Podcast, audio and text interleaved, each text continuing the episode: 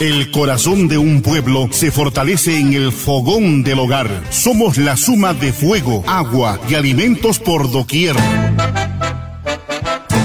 Fogones y sabores. Difunde el color y el sabor del arte, de la gastronomía, en todas las formas que nos da la belleza y el buen gusto. Bienvenidos a Fogones y Sabores, con la dirección de Fernando Escajadillo Romero.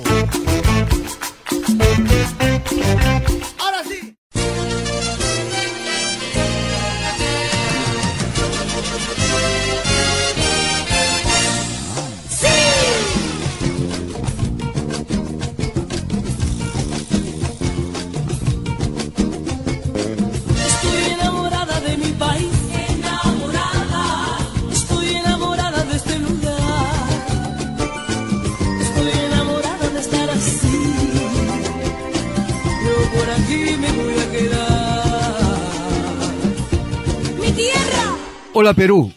Qué grato saludar a nuestros seguidores de Arequipa, del Perú y del mundo que nos acompañan en el mes de nuestro aniversario de nuestro querido Perú, el mes de julio. Bienvenido a tu programa Fogones y Sabores. El día de hoy compartiremos con todos ustedes, amigos oyentes y seguidores de Fogones y Sabores, estas deliciosas preparaciones que gentilmente nuestros invitados compartirán con todos ustedes en fogones y sabores, porque la cocina es la expresión de los productos de, nuestro, de nuestras regiones, la costa, la sierra y la Amazonía, presentes en fogones y sabores. Estamos contigo, Perú. Feliz, felices fiestas patrias con todos ustedes, amigos seguidores de Fogones y Sabores. El día de hoy también en la mesa de conducción, como ya es costumbre y realmente le damos la bienvenida a nuestro productor general y comentarista gastronómico Giancarlo Escajadillo. ¿Cómo estás, Giancarlo? Felices ya que ya ese ánimo, estamos en el mes de julio, empezando este programa y creo que hay que estar felices y orgullosos de ser peruanos porque creo que uno también expresa de esa forma su cariño e identificación por nuestro querido Perú. Muchas gracias Fernando, queridos oyentes, por esa bienvenida. Y sí, julio constituye un mes muy especial para todos los peruanos y peruanas. Para iniciar este mes patrio, con un tributo a la diversidad biológica y cultural del Perú, haremos un primer viaje hasta Barranco. Vamos por la causa, Giancarlo.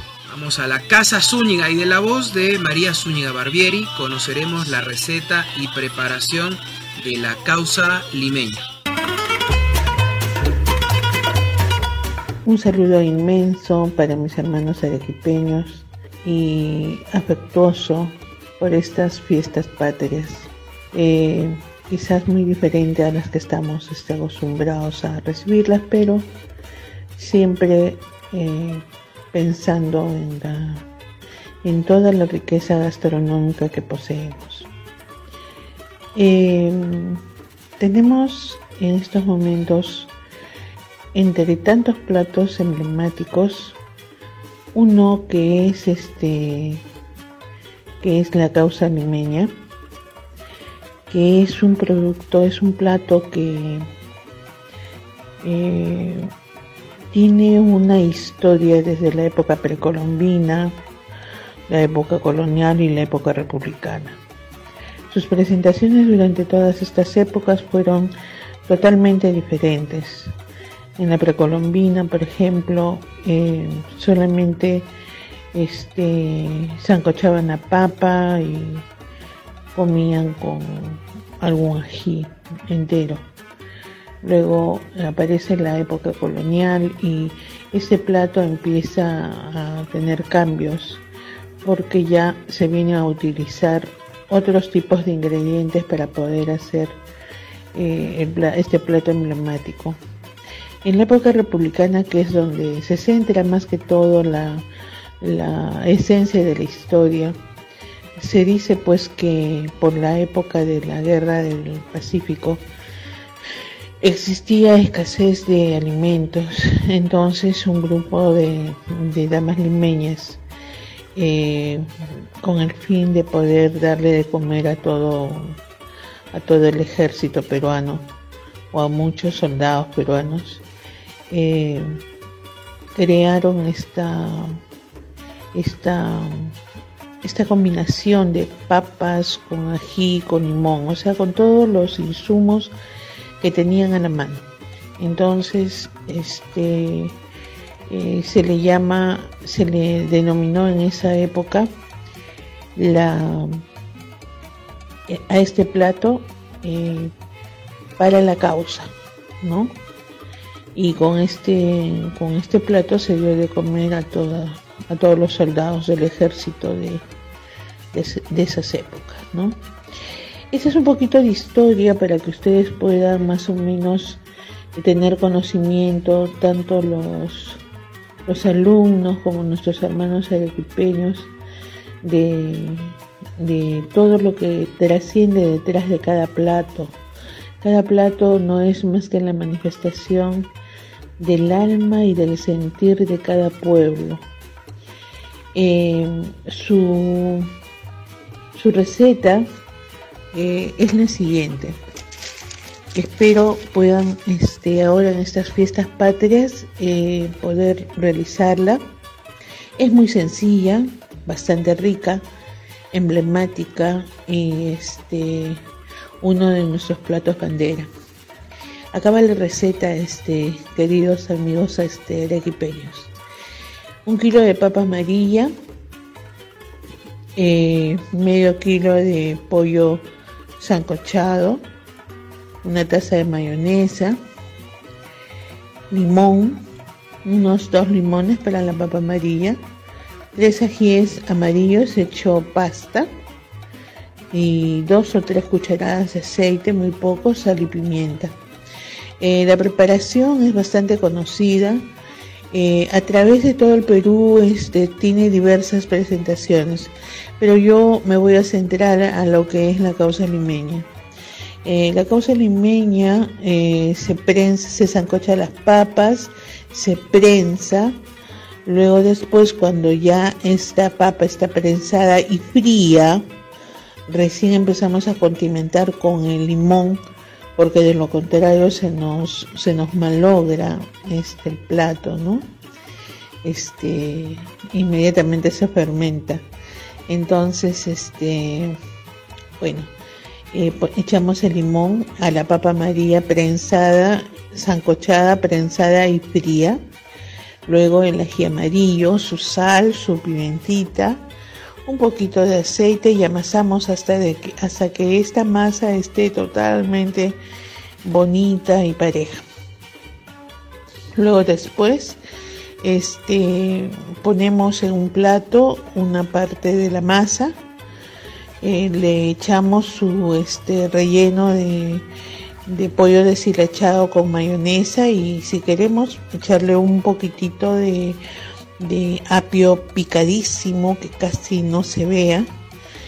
Eh, luego echamos nuevamente papa de la masa de causa y encima le podemos echar un poco de mayonesa y palta, paltita rica, esa paltita fuerte, picada, ¿no? y este, la otra parte de la papa de la masa de causa. He terminado esto, ya podemos hacer una decoración con aceituna y con huevos, eh, un punto perdido un punto así ligero de mayonesa encima para que esté bonita y rica. Y espero que lo disfruten porque es un plato realmente muy rico, muy rápido y que va a este, formar parte de un festejo especial como es, como es el, Día de Fiestas Patrias. Sabemos eh, los momentos que estamos pasando, difíciles para todos. Eh, les doy todo mi cariño, todo mi reconocimiento. Eh, Arequipa es un, es, una, es un pueblo muy fuerte, muy luchador y les deseo lo mejor del mundo con todo mi corazón. Siempre estaremos unidos porque a través del Perú no existen fronteras. todos somos hermanos y todos estamos involucrados unos con otros. Los amamos y un feliz 28 de julio. Gracias María Zúñiga Barbieri por compartir con todos los amigos oyentes de Fogones y Sabores la preparación de este potaje tradicional con mucha historia, con mucho arraigo popular y que creo que bien, Giancarlo, empezar nuestro mes patrio con la preparación de esta causa limeña que gentilmente nuestra amiga María Zúñiga lo ha compartido y también nos ha dejado un gran mensaje sobre esta preparación y sobre todo que los peruanos también tenemos que estar unidos, tenemos que estar siempre, siempre atentos a todo lo que acontece en nuestro querido Perú. Realmente agradecemos a nuestra amiga María Zúñiga Barbieri, una embajadora de la cocina peruana, cultora de, de, tradiciones desde el año 1955 y ella también es heredera de, este, de esta gran aventura culinaria, porque creo que todos los peruanos abrazamos de la mano, porque todos llevamos algo en nuestro ADN, esa unión de saberes, de sabores, de texturas, y ella lo expresa nuestra amiga María Zúñiga Barbieri el día de hoy con todos ustedes, amigos oyentes de Fogones y Sabores, a través de las ondas de Radio San Martín. Es cierto, María constituye una gran parte de esa cocina, de esa gastronomía peruana, que es reconocida a nivel internacional por sus sabores y por su variedad de platos. En la mayoría de estos hay un ingrediente que complementa muy bien los sabores y en otras ocasiones es el protagonista. Estamos hablando de la papa. En el Perú hay más de 3.000 variedades de estas y con ellas una gran variedad de platos donde no puede faltar este nutritivo ingrediente. La causa limeña es un tradicional platillo y símbolo del patriotismo peruano.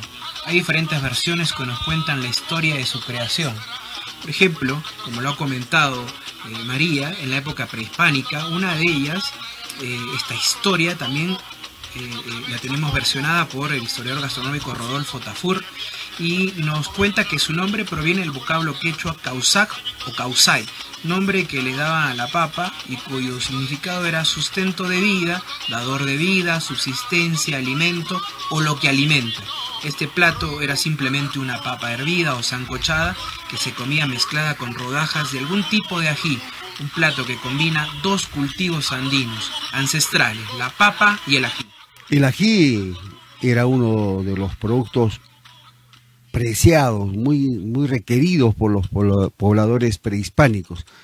Eh, se dice del ají que fue uno de los cultivos que gozaba de gran prestigio, era consumido igual que en la actualidad para condimentar los alimentos y realzar su sabor. Sin embargo, también poseía un estatus sagrado y por ello era de gran utilidad en ritos religiosos. Su picor permitía a los pobladores expresarse en llantos rituales y cuando el ají era quemado en las ceremonias no solo se propiciaba el llanto, además se ostentaba de un humo sagrado que se elevaba como ofrenda a los dioses amigos oyentes de Fogones y Sabores. Es cierto, Fernando, y uno de los componentes de esta receta es este ají amarillo, y así como otros miembros también de la especie de los Bacatum, es nativo del sur y centro de América y se ha cultivado durante más de 7.000 años. La región del Perú y Bolivia es uno de los dos centros de origen de mayor diversidad genética de este ají, el cual ha estado presente en la vida de los pobladores de estas zonas desde hace mucho tiempo. En el actual Perú, durante la época de las culturas preincas, el ají era utilizado no solo en la preparación de sus alimentos, sino uno de los componentes más importantes de sus dietas. También formaba parte de su arte, incluso también sus usos se extendieron a la religión, como lo has comentado. Y la relación y la incorporación del ají siempre ha estado presente. Y eso también se puede resaltar que la huaca de los tres palos, los usmas de Maranga nos han dejado evidencias de la manera como se conservaban las semillas de ají. Las guardaban en depósitos rectangulares poco profundos y luego las cubrían de arena. Así evitaban que se humedezcan o que sean consumidos por los insectos. Posiblemente utilizaban la misma técnica para preservar otras semillas, amigos oyentes de fogones y sabores. Importante, Fernando, estos datos. Y dentro de esta historia también eh, y también nos ha comentado María, en la época republicana, según estas reminiscencias republicanas, su origen data también de 1820. Esta causa precisamente eh, fue parte de esta famosa expedición libertadora del Perú, liderada por el general José de San Martín, que tenía como objetivo independizar al Perú y liberarlo del, del régimen español. Y al fin de apoyar a los soldados peruanos que se involucraron el enfrentamiento, las mujeres comenzaron a organizarse para recordar, eh, recaudar, recaudar insumos, emplearlos para preparar platillos que luego eran vendidos. Esa ganancia era invertida en la compra de medicinas, ropa y alimento para los hombres de guerra. Fue la papa el insumo más utilizado, sancochada, prensada y sazonada con un poco de sal y ají amarillo. Era vendida luego en las plazas bajo el lema por la causa o por la causa limeña, en referencia a la lucha que se llevaba a cabo en ese momento. Qué importante lo que comentas, Giancarlo, y esto es importante destacar, que originalmente este potaje sirvió como un acto solidario ¿no? para los soldados que estaban combatiendo y posteriormente también la evolución de este potaje, porque inicialmente era la papa apretada, prensada, más el ají amarillo triturado. Ya con el tiempo, como lo ha destacado María, este potaje ha evolucionado, ya con la presencia de, del pollo o la carne de gallina, la palta, el toque de limón que le da esa acidez necesaria, indudablemente ese toque tan sutil que le da el limón con el picor. Es cierto, Fernando, y otra historia que se cuenta es que este es un plato patriótico, es que justamente en la época de la Guerra del Pacífico, en 1879, el ejército peruano se enfrentaba a las fuerzas chilenas y hubo un periodo de escasez de suministros y las mujeres limeñas que acompañaban a los soldados, las famosas rabonas, reunieron lo poco que tenían para alimentar a los batallones peruanos las papas, el ají, el limón, la sal, la pimienta, los mezclaron delicadamente. En medio del ferviente patriotismo y bajo el pregón para la causa, se ofrecía este exquisito potaje.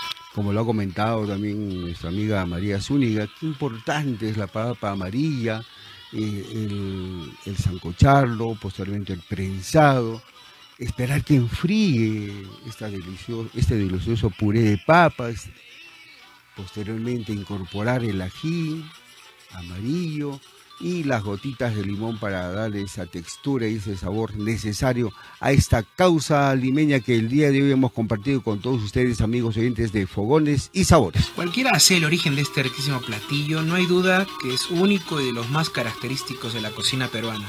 Juan de Arona, seudónimo de Pedro Manuel Nicolás Pazoldán Lunanue, diplomático, historiador y escritor y periodista peruano, la define en el siglo XIX como un plato criollo muy popular en Lima, Trujillo y otros puntos de la costa.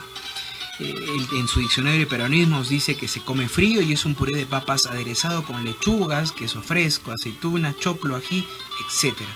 El médico y antropólogo alemán Ernst Midenworf, también a fines del siglo XIX, nos ofrece una buena receta para prepararla, indicando que es un plato frío muy apreciado, la masa principal de la misma consiste en papas amarillas harinosas, ancochadas, que se sazonan con jugo de limón y ají, luego se bate con fino aceite de oliva hasta que se forme una papilla consistente y suave.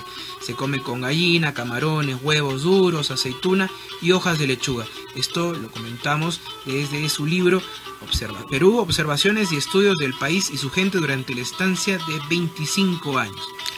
Es Fogones y Sabores a través de las ondas de Radio San Martín 1380 en la M, 97.7 en la FM y para todos nuestros seguidores en el mundo www.radiosanmartin.p La cocina peruana es cultura e identidad. y queridos oyentes, también el tradicionista don Ricardo Palma nos cuenta que en sus tiempos los vendedores de Lima podían dar un tema, un libro por la especialidad de sus pregones casas sabían que para saber la hora no se consultaba el reloj, sino el pregón de los vendedores ambulantes. Por ejemplo, a las 2 de la tarde, la picaronera, el unitero y el de la rica causa de Trujillo atronaban con sus pregones. Palma también nos cuenta que era una famosa picantería de Lima, principalmente los domingos, era grande la concurrencia de los aficionados al picante y a la rica causa de Trujillo. En 1986, en una carta que se reproduce en el diario El Comercio, eh, también el tradicionista se refiere a los trujillanos y a su famosa causa. Así que qué importante también comentar esto. Eh, algo adicional es que afirma Palma que con el, no solamente el arroz de pato de Chiclayo, eh, Lima los, se caracterizaba por los tamales, sino también Trujillo por esta rica causa. Y la causa es estos potajes que tienen esa capacidad de abrazar las diferencias eh, y celebrar lo nuestro con humildad y sencillez. Pueden hacerse con papa amarilla, con papa blanca. La idea es que sea arenosa como la variedad Tumbay, Mantanga, Canchán, Guairo, Ambo, etc. Detrás de esta causa, Fernando, queridos oyentes, está expresada la identidad, la historia y la diversidad. Fogones y Sabores, bienvenido el mes de julio, aniversario de nuestro querido Perú. Y cada 30 de junio se renueva nuestro compromiso de impulsar el mayor consumo de quinoa, cañigua, kiwicha y tarwi, considerados en la actualidad estos granos andinos como superalimentos, resaltando los múltiples beneficios nutricionales y su alto valor en hierro, fósforo, potasio, magnesio, calcio, omega 3 y aminoácidos para el buen desarrollo de los músculos y huesos. Así se ha conmemorado el Día Nacional de los Granos Andinos cada 30 de, junio desde el 2014, en que mediante la resolución ministerial 0392 del 2013 se conforma un espacio valioso para poner una vez más en la mirada del Perú y del mundo la rica biodiversidad que existe en nuestro país. Los cuatro granos andinos, la quinoa, la cañigua, la kiwicha o amaranto y el tarwi o el chocho, son libres de gluten y representan el sustento de más de 140.000 familias productoras, principalmente en las regiones de Puno, Ayacucho, Apurímac, Arequipa, Cusco, La Libertad, Cajamarca, Huancavelica, Huánuco, Junín, entre otros. Y su consumo habitual potencia las defensas del cuerpo humano frente al coronavirus y otras infecciones causadas por el descenso de la temperatura que ponen en riesgo la salud, las potencialidades de los granos andinos son inmensas, tanto en la alimentación como granos enteros, harinas, hojuelas, extruidos, mezclas instantáneas y otros industriales de consumo humano, así como su uso cosmético, nutracéutico y también para la agricultura, lo cual viene generando más puestos de trabajo a lo largo de toda la cadena de valor. Para seguir conmemorando el mes patrio y el Día Nacional de los Granos Andinos, estos cultivos emblemáticos de la sierra peruana considerados como auténticos superalimentos, conoceremos las siguientes recetas y preparaciones. Esta segunda travesía, queridos oyentes, la haremos hasta Chivay, en el Valle del Colca y de la voz de Rosana Cabana conoceremos la receta y preparación del pesque de quino. Muy buenos días amigos de Fogones y Sabores. Les habla Rosana Cabana del Hotel La Casa de Anita en Chivay, Valle del Colca. En esta oportunidad vamos a preparar el pesque de quinoa. Eh, sabemos que la quinoa es un cereal andino muy nutritivo que tenemos que tenerlo siempre presente en nuestra alimentación. Ingredientes.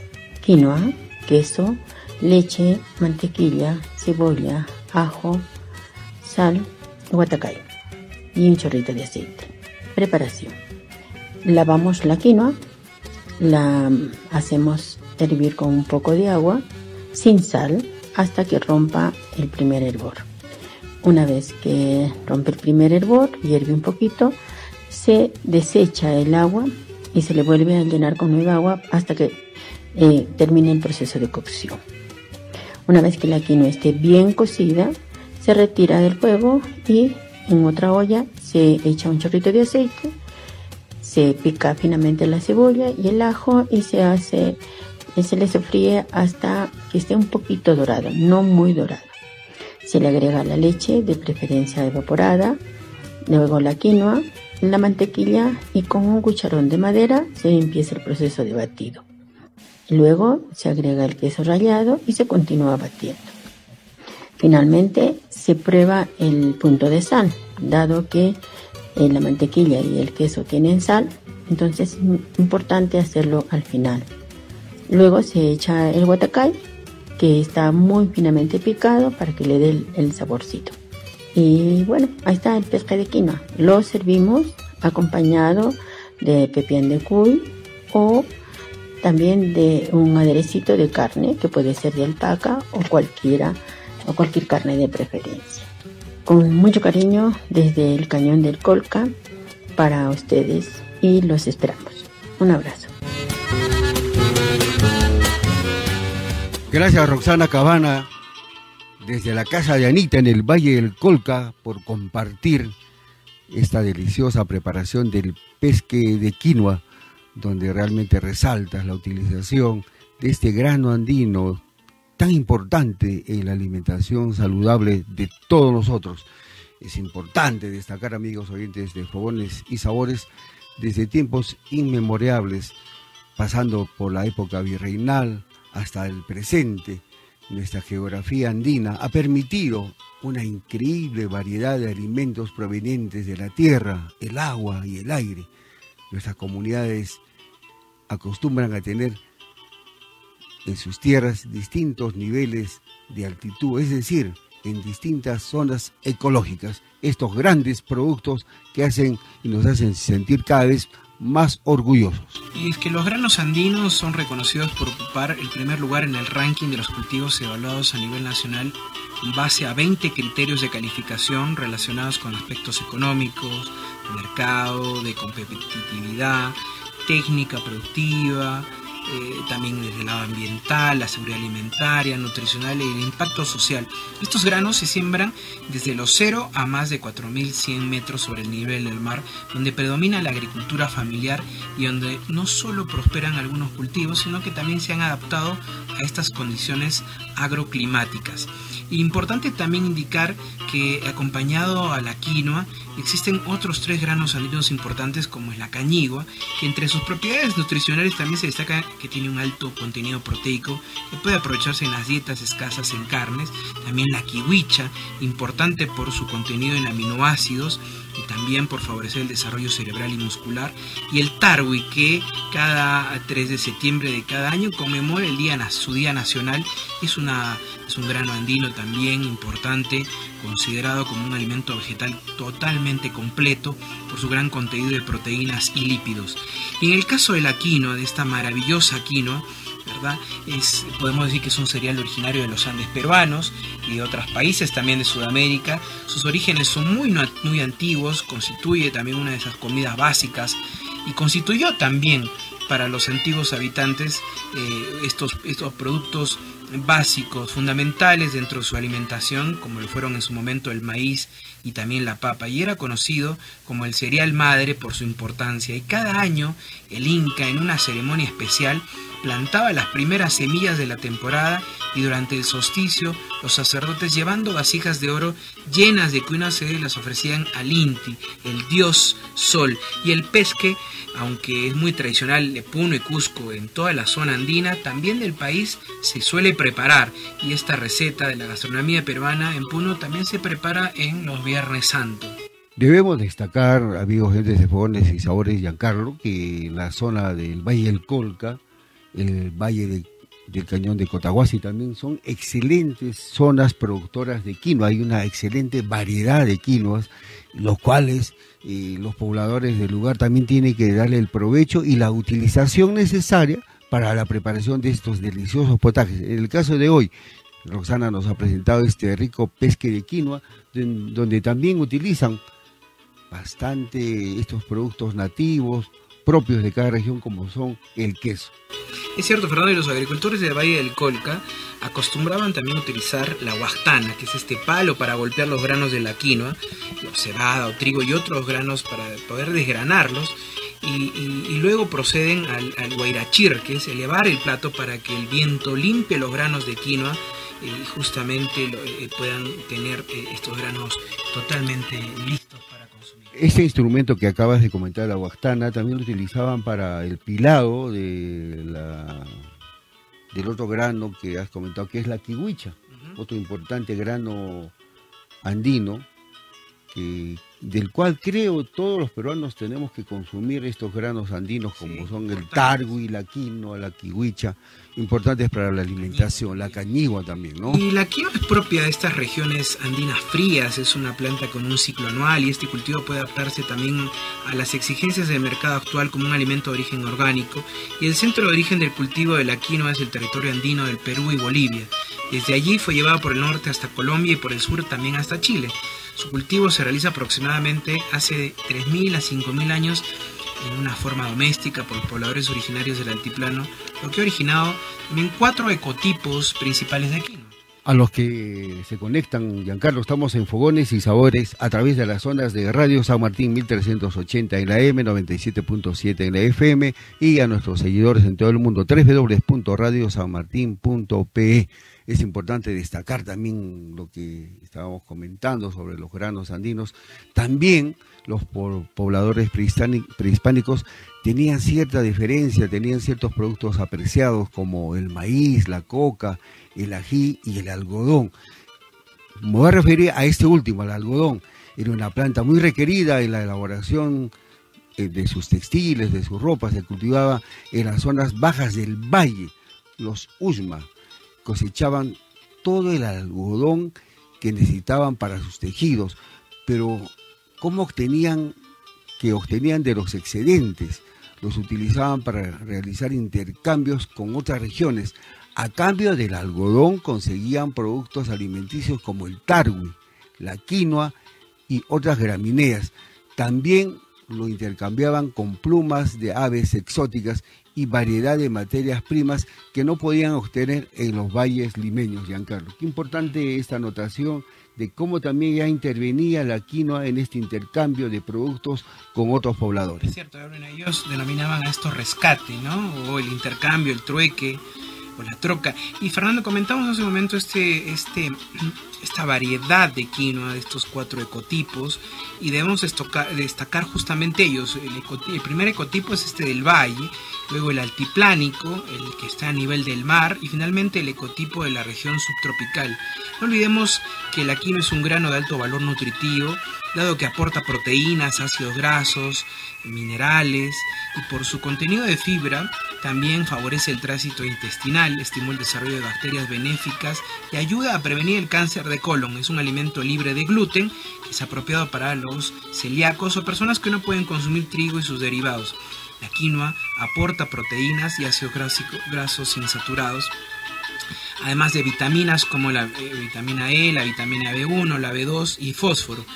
Y además su alto contenido en fibra, como hemos comentado, produce también una sensación de saciedad. Bueno, aquí reside el encanto de nuestro ecosistema.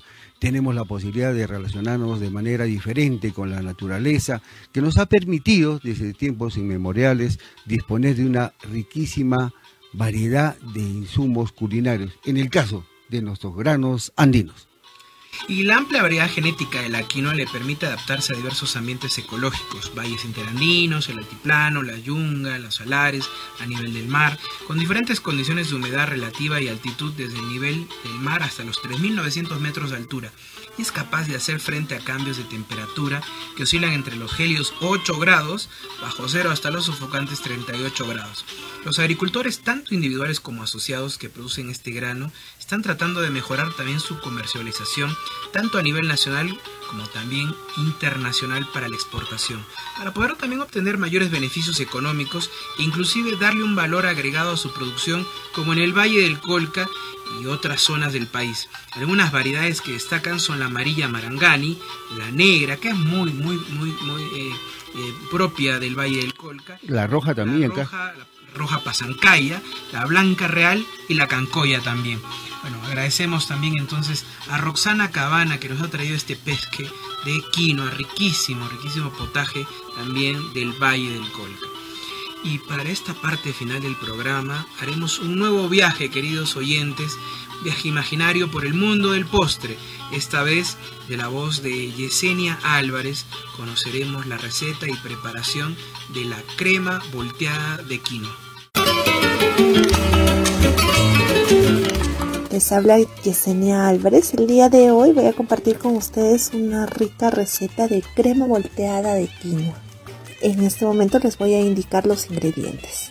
Para eso vamos a necesitar dos tazas de quinoa previamente cocida, una, una taza más tres cuartos de taza de leche evaporada, 7 unidades de huevo, una taza y media de leche condensada, una cucharadita de esencia de vainilla y una taza de azúcar. Bueno, ahora vamos a la preparación. Primero lo que vamos a hacer es en una olla de fondo grueso poner la taza de azúcar y la vamos a llevar a fuego medio hasta que se haga un caramelo.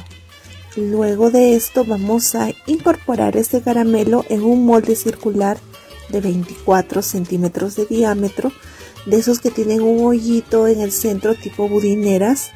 Vamos a agregar ahí el caramelo y vamos a reservarlo. Luego pasamos a lo siguiente. Vamos a licuar la quinoa cocida agregándole poco a poco la leche evaporada y luego vamos a reservar. En un, en un bol aparte vamos a batir los huevos este, claras y yemas con ayuda de un batidor lobo hasta que se unan todos. Solamente necesitamos que se unan. Luego vamos a agregar la leche condensada y la quinoa licuada. Después vamos a aromatizar con la esencia de vainilla y vamos a mezclarla con el batidor hasta que tengamos una mezcla bastante homogénea. Y luego sacamos nuestro, nuestro molde que ya previamente ha estado este, bañado con el caramelo y ya frío también y vamos a agregar esta, esta preparación, esta crema sobre ese molde. Luego pasamos a tapar con un papel aluminio y llevamos a, a un horno precalentado a 180 grados sobre otra bandeja a baño maría y vamos a hacerlo cocinar por aproximadamente unos 50 minutos. Después que pasa los 50 minutos, retiramos el, molde, abrimos el, papel aluminio y nos vamos a pasar un, cuchillo o un palillo para ver que ya sale este seco. Después de esto lo vamos a dejar enfriar, de preferencia dejarlo enfriar de un día para el otro. Si es en la tarde se deja para el otro día. Y luego este, cuando ya está bastante frío, se desmolda. Se hace este procedimiento para que el azúcar que quede en la base quede como un caramelo y ayude solo a despegarse cuando va enfriándose poco a poco. Luego en la presentación vamos a ponerlo sobre un plato, le ponemos el caramelo derretido y vamos a decorar con unos pedacitos de caramelo crujiente. Espero que disfruten esta receta. Gracias. Gracias Yesenia Álvarez por compartir y participar el día de hoy con tu preparación de este dulce postre, la crema volteada de quinoa, este grano andino cultivado y utilizado por las civilizaciones prehispánicas de nuestro querido Perú. Queremos destacar que Yesenia Álvarez es especialista en panadería y pastelería, es docente en varias escuelas de cocina en la región Arequipa. Te agradecemos por participar el día de hoy en Fogones y Sabores. Y en 1821 el proceso independentista puso fin al régimen virreinal y cambió de manera radical también en cuanto al modelo político, económico y social del Perú, pero no los gustos de la gente. El buen paladar se conservó intacto y de hecho la repostería fue convirtiéndose poco a poco en un importante factor de identidad nacional para la joven república llamada Perú. Una muestra de ello fue que hacia la mitad del siglo XIX se incrementó el número de publicaciones de recetarios que buscaban reunir y transmitir los secretos de nuestro acervo gastronómico. Entre ellos encontramos el Manual del Buen Gusto de 1866, la Mesa Peruana de 1867 y el Manual de la Cocinera Peruana de 1893. Además, de recetarios de autores anónimos. Eran esos primeros intentos por organizar y conservar la amplia tradición culinaria, otorgándole un sentido nacional. En muchas de estas publicaciones se consignaron por vez primera los alfajores, los guargueros, las trufas, la leche asada, el arroz con leche, la mazamorra morada y la crema volteada. Esta riquísima crema volteada que nos ha traído esta vez Yesenia Álvarez. Siempre cae bien, amigos de Fogones y Sabores Giancarlo, siempre un postrecito después de saborear estos exquisitos potajes de la culinaria peruana. Es Fogones y Sabores a través de las ondas de Radio San Martín. Y este delicioso postre se destaca dentro de las innumerables variedades de postres peruanos, ya que posee una receta muy fácil de seguir y rápida de hacer, y Yesenia nos lo ha demostrado. Debemos destacar Giancarlo, la importancia de la utilización de este grano andino, de este grano importante, de este FUP que tiene el Perú y del cual estamos orgullosos, que es la quinoa, ¿no? Porque creo que de esa forma también le damos ese valor, no solamente en la preparación de potajes al cual ya estamos acostumbrados, sino también que se pueden elaborar estos deliciosos postres que acompañan la mesa familiar. Es cierto, como hemos comentado, Fernando es un cereal originario de los Andes peruanos y otros países de Sudamérica y destaca justamente porque no solo se adapta a, las condiciones eh, climatológicas, sino que también eh, aporta grandes eh, beneficios nutricionales y como hemos dicho es un alimento libre de gluten y apropiado para las personas que no pueden consumir trigo y, u otros derivados, y adicionalmente porque aporta gran cantidad de proteínas también y un alto contenido de fibra en las dietas. La cocina peruana es cultura e identidad. La cocina nos une, nos integra, es comunión de todos los peruanos, es fogones y sabores a través de las ondas de Radio San Martín, 1380 en la M, 97.7 en la FM y para todo el mundo www.radiosanmartin.pe. Les reiteramos a nuestros seguidores virtuales que nos pueden encontrar en Facebook como Fogones y Sabores, en Instagram Fogones y Sabores Perú.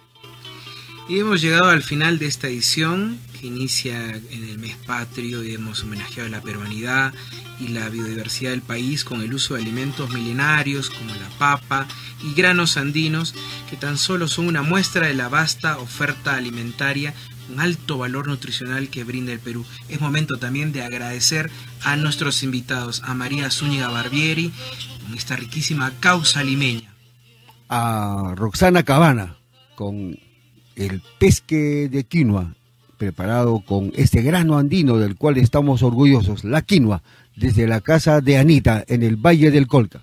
También a Yesenia Álvarez, que nos ha traído esta riquísima preparación de la crema volteada de quinoa.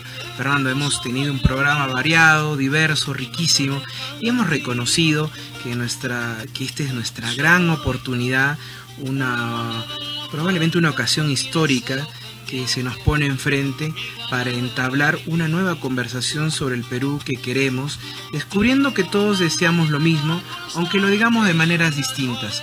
Por eso, también desde Fogones y Sabores, seguimos comprometidos con preservar e incrementar el valor cultural, artístico, histórico y social de la cocina peruana, con el fin de fortalecer la identidad cultural y ligarlo para siempre a la memoria colectiva, a las tradiciones y a nuestras costumbres. ¡Que viva el Perú! Siempre hermanados a través de nuestros productos, de, de nuestros ricos potajes reunidos en una mesa. De esta manera también testimoniamos nuestro grato saludo a los pescadores, a los agricultores, que gracias a ellos tenemos estos productos que engalanan la culinaria peruana. Bueno, Giancarlo y amigos entes de Fogones y Sabores y a nuestros seguidores, les agradecemos por su gentil sintonía. Nos despedimos hasta una próxima edición. Muy buenas tardes, buen provecho a todos, que viva el Perú. Tengo marcado en el pecho todos los días que el tiempo no me dejó estar aquí. Tengo una fe que madura, que va conmigo y me cura desde que te conocí. Tengo una huella perdida y entre tu sombra y la mía, que no me deja mentir. Soy una moneda en la fuente, tú mi deseo pendiente, mi gana de revivir.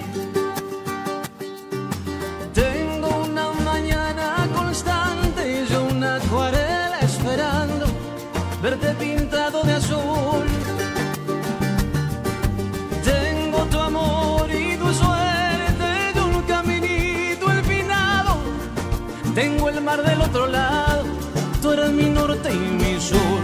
Hoy voy a verte de nuevo y voy a volver a ver tu ropa, susurrame en tu silencio.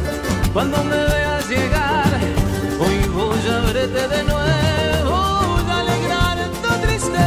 y vamos a hacer una fiesta para que este amor crezca más.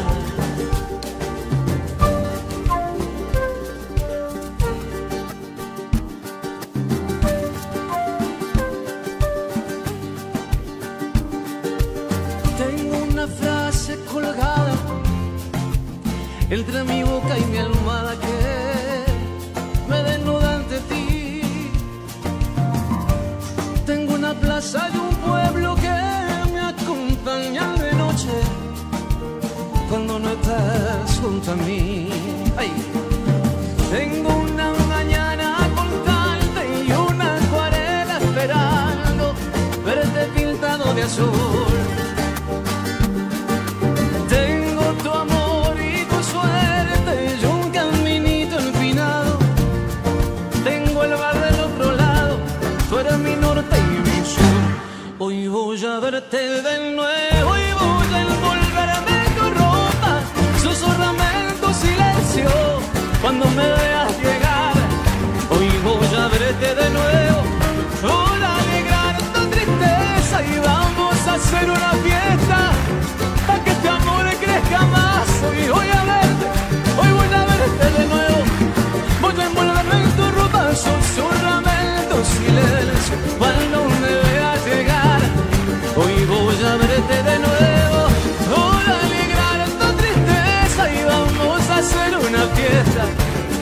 Para que este amor crezca más.